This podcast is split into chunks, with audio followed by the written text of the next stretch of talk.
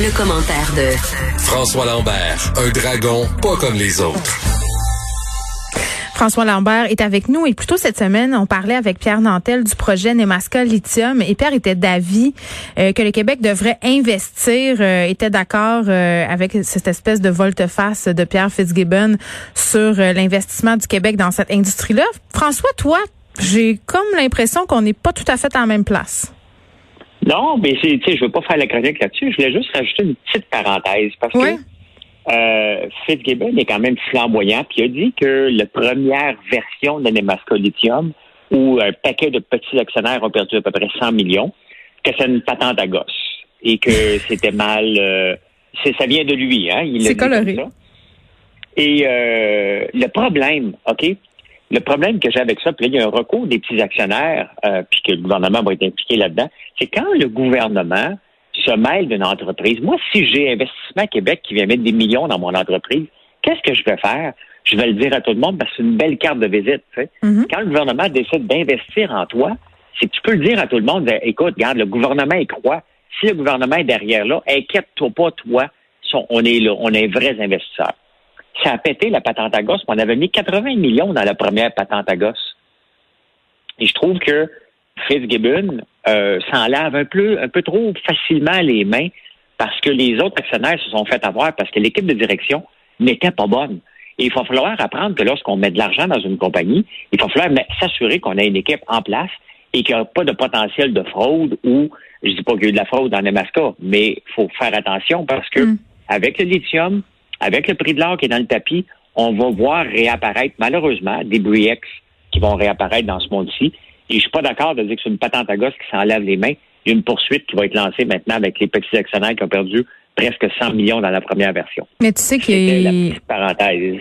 Et pour la terminer, euh, juste préciser que Pierre Fitzgibbon est revenu quand même sur cette affirmation en disant qu'il ne faisait pas référence au projet en lui-même, mais bien à la structure financière. François, rigueur et nuance, hein, c'est important. Oui, mais oui, mais c'est important, mais surtout que lorsque, tu sais, moi quand je mets de l'argent dans une compagnie là, mais la structure financière là, je la questionne et je m'assure qu'elle est à mon goût ou que si elle n'est pas à mon goût, c'est marqué dans la convention d'actionnaire, ce qui fait pas mon affaire, ce qui va être, tout est marqué, là.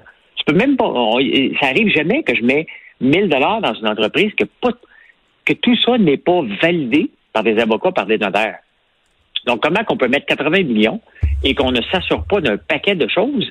Ben, il va falloir s'assurer parce que on vient de mettre 300 millions, là, euh, Geneviève, mais la réalité, c'est un projet qui va coûter à peu près 7 milliards. C'est ça les vrais chiffres, là. Combien d'argent qu'on va mettre là-dedans?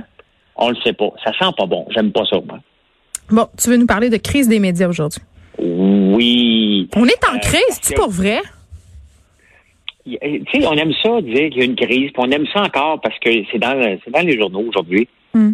Euh, l'association pense que euh, des, des, radios et des télés, que 50 des 737 radios privées au Canada risquent de fermer leurs portes dans les prochains mois et qui va en avoir. Puis bon, qu'est-ce qu'on dit encore? La concurrence, bien entendu, puis que Google et Spotify et tout le reste, euh, les puissants Google et Facebook, c'est le même que c'est marqué. Euh, j'ai fait des recherches.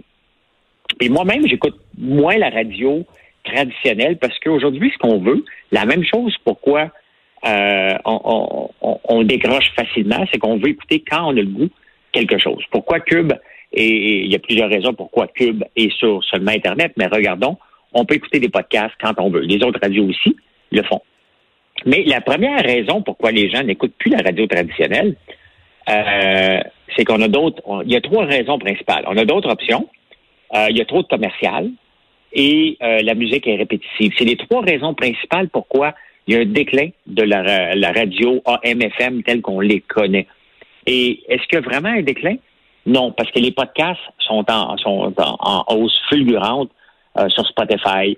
Euh, donc, est-ce qu'il y a un déclin? Il y a, il y a un remplacement. C'est pas la faute à Google et Facebook. Là. Il y a personne. Moi, j'en fais un podcast à tous les jours.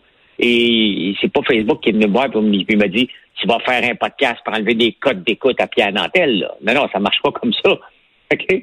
Euh, c'est qu'on le fait et les gens s'intéressent à autre chose parce qu'avant, on avait que deux ou trois options. Maintenant, on a des options. C'est ça la réalité. C'est pas la faute ni à Google et Facebook. Ben, il y a deux affaires là-dedans, euh, François, que je trouve intéressantes. Euh, je suis pas tout à fait d'accord avec toi là, concernant les Gafa, là, parce que évidemment, euh, c'est pas vrai que ça a pas d'impact sur la pérennité des stations de radio, des journaux, des télés, parce que les annonceurs euh, sont de plus en plus là. La, la pointe de tarte qu'on se partage, elle est de plus en plus petite. Donc, c'est clair qu'au niveau des revenus publicitaires générés, c'est beaucoup plus compétitif qu'avant et c'est pas à l'avantage euh, des diffuseurs radio, télé. Ça, c'est une chose. Mais tu as raison, euh, à mon sur la chose suivante, c'est-à-dire les gens sont pas en train, c'est pas la mort euh, de la télé, de la radio, euh, c'est la mort peut-être de, de, la forme dans laquelle on les consommait parce que on n'est pas en ce moment en train de se dire que les gens n'ont plus d'appétit pour le contenu. On le sait, là. Non. Euh, c'est juste que le contenu est consommé différemment. Juste la télé, mettons. Là, moi, j'aurais jamais pensé ça. Euh, possible, il y a même de ça cinq ans, François, de n'avoir plus le câble à la maison ou plus, et même plus de télé. sais, mais est-ce que je regarde quand même les contenus qui passent à la télé, qui passent à TVA, qui passent à Radio Canada, qui passent à Télé Québec, name it? La réponse c'est oui. Je les regarde ces contenus-là, mais je les regarde ailleurs euh, quand ça me tente et quand je veux. Donc c'est clair que si euh, les différentes compagnies de diffusion ne s'adaptent pas à cette nouvelle réalité du marché-là, ils vont mourir, c'est certain.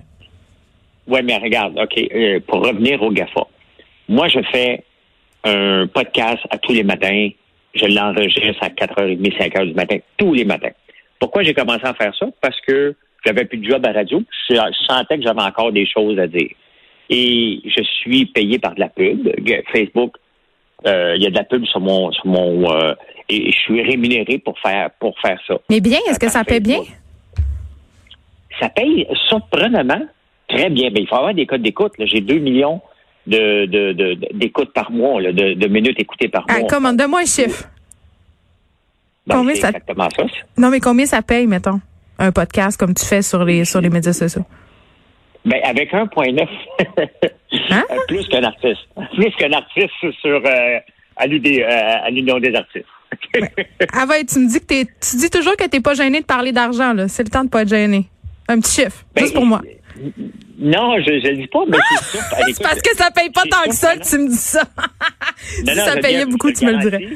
Je te taquine. Je te garantis que c'est relativement euh, drôlement payant, je te dirais. OK? Et, et c'est pour ça que le contenu est ailleurs. Là, bien entendu, je, fais ma chronique à, à Cube, mais quand j'ai commencé ça, j'en avais plus de radio nulle part, puis j'ai dit, tiens, moi, moi, moi commencer un podcast sur Facebook. Euh, donc, il y a d'autres alternatives, et mais il faut avoir des codes d'écoute quand même. On va s'entendre. Oui, J'ai deux millions de minutes écoutées par mois euh, sur mon podcast, seulement sur, euh, sur Facebook. Euh, euh, je me mettrai pas millionnaire avec ça. Là. Je fais pas partie de des gamers qui ont 500 000 par mois. On, s'entend, là. Tout, tout est relatif. Oui, mais le Québec, c'est un petit marché. Tu fais ton contenu en français aussi. Ben oui, mais il y a d'autres alternatives. Donc, pourquoi que les radios ont un déclin? Ben, c'est souvent du pareil au même. les, radios parlées ont du succès. Euh, puis ont une cote d'écoute qui augmente parce que les gens veulent avoir de, l'opinion. Puis on le voit, c'est ça qui fonctionne euh, le plus, euh, l'opinion. Mais la musique, pour écouter de la musique, les postes de musique, on les voit, on n'a pas besoin de les nommer à Montréal. Il y en arrache, on le voit, c'est des têtes d'affiches qui sautent à chaque année parce qu'ils essayent de se renouveler constamment. Donc, c'est pas juste l'effet de GAFA. Le GAFA a donné des chances à des gens qui n'avaient qui n'auraient pas eu de chance dans les radios traditionnelles ou la télévision traditionnelle. Il y en a qui s'en sortent, il y en a que c'est, ça reste euh, modeste. Mais euh, mais c'est pas moi moi je pense pas que c'est de la faute à GAFA. Ils ont mis des outils disponibles et c'est à nous de sauter dessus pour mais il faut les utiliser. Ça, je suis d'accord avec toi. François Lambert, merci, c'était fort intéressant. On se retrouve demain, puis je te laisse à tes abonnés. Là. Va nous enregistrer euh, d'autres épisodes de ton podcast. Ben, c'est tout le temps ce que je fais après, après mon enregistrement de cube. C'est exactement ce que tu je vois, Tu t'es réchauffé avec moi. À demain. À demain.